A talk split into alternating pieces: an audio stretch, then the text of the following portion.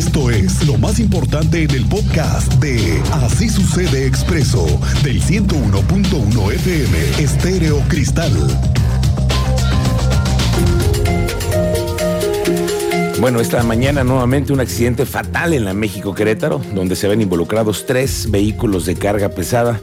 Lamentablemente hay una mujer que perdió la vida, el teniente Mérida está ahí en el lugar de los hechos. Teniente, ¿cómo te va? Buenas tardes.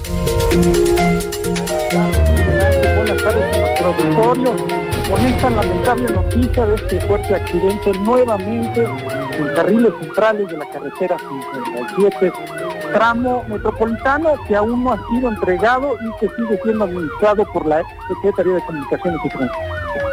Salvo una persona sin vida, una mujer y otra más trasladada en estado crítico a un hospital. La vialidad se encuentra afectada en ambos sentidos para que lo considere, además de las obras en Bernardo Quintana. Más detalles más adelante, Miguel Ángel. Gracias, teniente, estamos pendientes, pero es que este accidente se registra nuevamente en este tramo, el tramo que está peleado parece con la Secretaría de Comunicaciones y Transportes, porque entre oficios, entre idas y venidas a México, entre reuniones y otras no, la Secretaría de Comunicaciones y Transportes no ha podido entregar a las autoridades locales este tramo, que ya pudiera hacerse un bulevar, que pudiera tener un trayecto distinto y que lo más importante se detuviera el paso de vehículos de carga, que han ocasionado decenas de accidentes en estos lugares. Platicaremos de esto más adelante.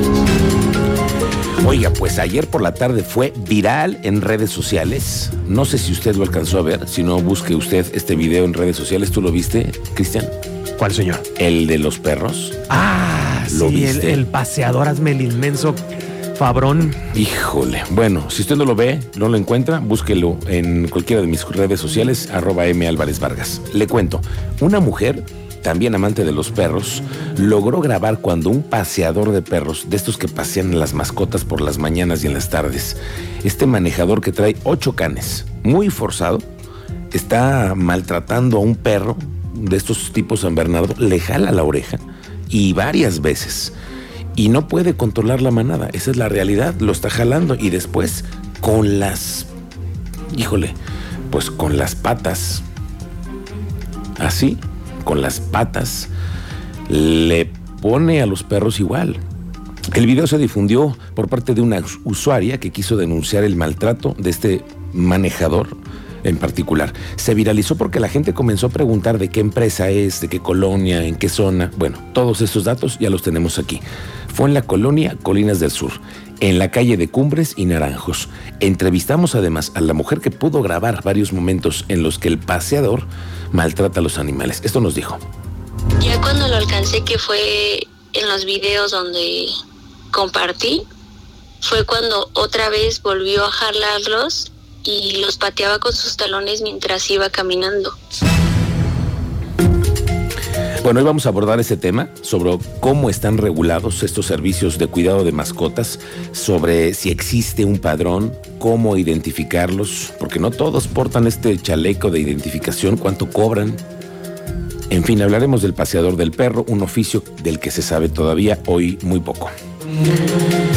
Bueno, pues mañana ya es el primer viernes de la temporada de Cuaresma y es que esta época de Cuaresma puede ser benéfica para los vendedores de pescados y mariscos, así como de restaurantes y hoteles que ofrecen este tipo de platillos.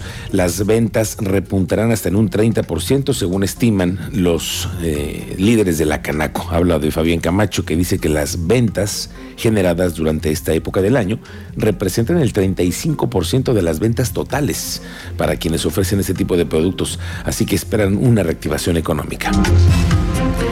Oiga, en la aduana de Querétaro están a la espera de que llegue el nuevo titular.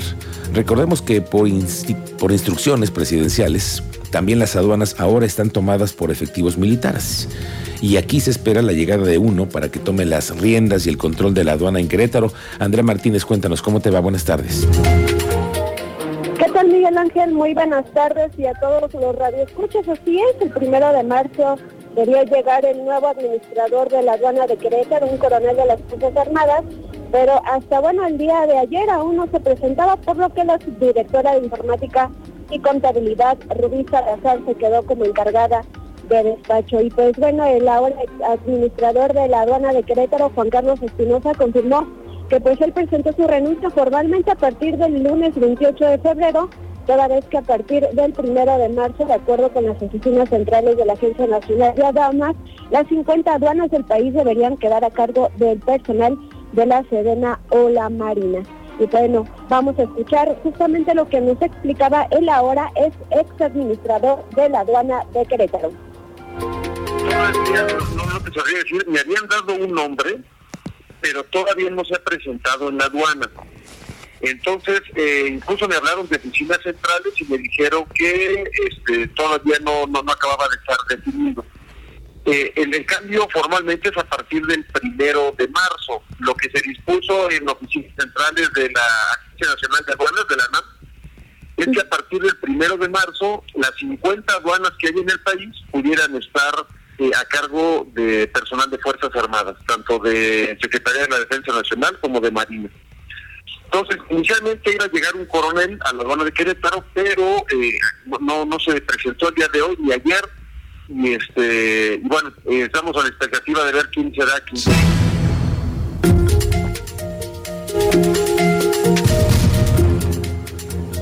Andrea. la de Querétaro. Sí, les comentaba que como lo escuchábamos, explicó que se está aún a la espera de, pues, de quién llega a la aduana en Querétaro, la cual registra números positivos, ya que del 2020 a 2021 la recaudación en la aduana tuvo un incremento del 30% al registrar más de 7.300 millones de pesos, y mientras que las operaciones también crecieron en un 30%. Recalcó, bueno, pues que dejó proyectos pendientes como incrementar las frecuencias de vuelo en el aeropuerto intercontinental de Querétaro para que las empresas no vayan a hacer movimientos a la Ciudad de México o a algún otro lado del país por lo que espera que se le puedan dar continuidad. Y bueno, finalmente Juan Carlos Espinosa confía en que la aduana de Querétaro se consolidará cada vez más en el país y que quien la encabece sea una persona que le interese desarrollar a la aduana y por ende se mejoren las condiciones para los empresarios y las empresas del Estado. Esta fue la información, Miguel Ángel. Gracias, Andrea. Estamos pendientes contigo. Oiga, pues mal con las malas noticias que vienen del gobierno federal, con esa recortadera de recursos y programas útiles, como por ejemplo el del programa de escuela de tiempo completo. La secretaria de Educación Pública a nivel federal reafirmó su decisión de eliminar las escuelas de tiempo completo y con eso se acabará el apoyo de alimentación y educación de 3.6 millones de niños y adolescentes que estaban en este programa. Bueno, ¿cómo afecta eso a Querétaro? La secretaria de Educación aquí, Marta Elena Soto, dice que en Querétaro van a buscar cómo darle continuidad al programa de escuelas de tiempo completo, que van a buscar que los estudiantes que se encuentren bajo este modelo le puedan seguir con sus estudios. Nosotros va- valoramos mucho el, el modelo educativo de, escuelas de tiempo completo. Eh, por supuesto que es una, una estrategia educativa muy importante, pues en donde la pongan, ¿no? Es una, es una ayuda para las familias, en este caso de familias queretanas, y este con el tiempo completo pues más aún este para para los papás sea la mamá o sea el papá que estén trabajando bueno pues también les ayuda a esa parte de manera que en ese sentido de la valoración seguramente estaremos buscando este estamos analizando la noticia el impacto eh, que tiene en, en las comunidades y, y- estamos analizando la posibilidad de, de continuar con el pues sí, con el programa, ahora solamente con recurso. Oiga, esta tarde vamos a hablar con una diputada que viene a decirnos cómo se va a adecuar la ley de los fumadores. Viene Graciela Juárez de la bancada del PRI a platicar con nosotros cómo tiene que adecuarse poco a poco esta ley en el estado de Querétaro para el tema de las áreas 100% libres de humo. Y aquí es donde venimos con las preguntas. ¿Y los vapeadores? ¿Y los que fuman puro? ¿Y esos, esos sí pueden o esos no pueden? Lo platicaremos en un momento más adelante.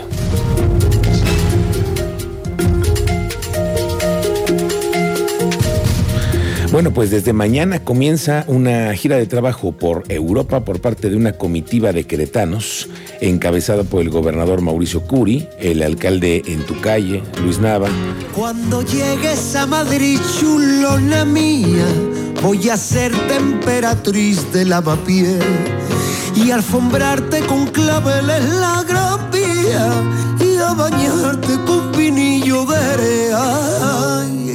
Así es, se nos van a Europa una comitiva de que va encabezada por el gobernador Mauricio Curi, va el mismísimo alcalde en tu calle, Luis Nava, y se sabe que una comitiva de empresarios los acompaña. Van solamente a España, van a Madrid y van a Suiza, por lo que tenemos entendido. Más adelante platicaremos de otros detalles que tenemos sobre esta gira a Europa.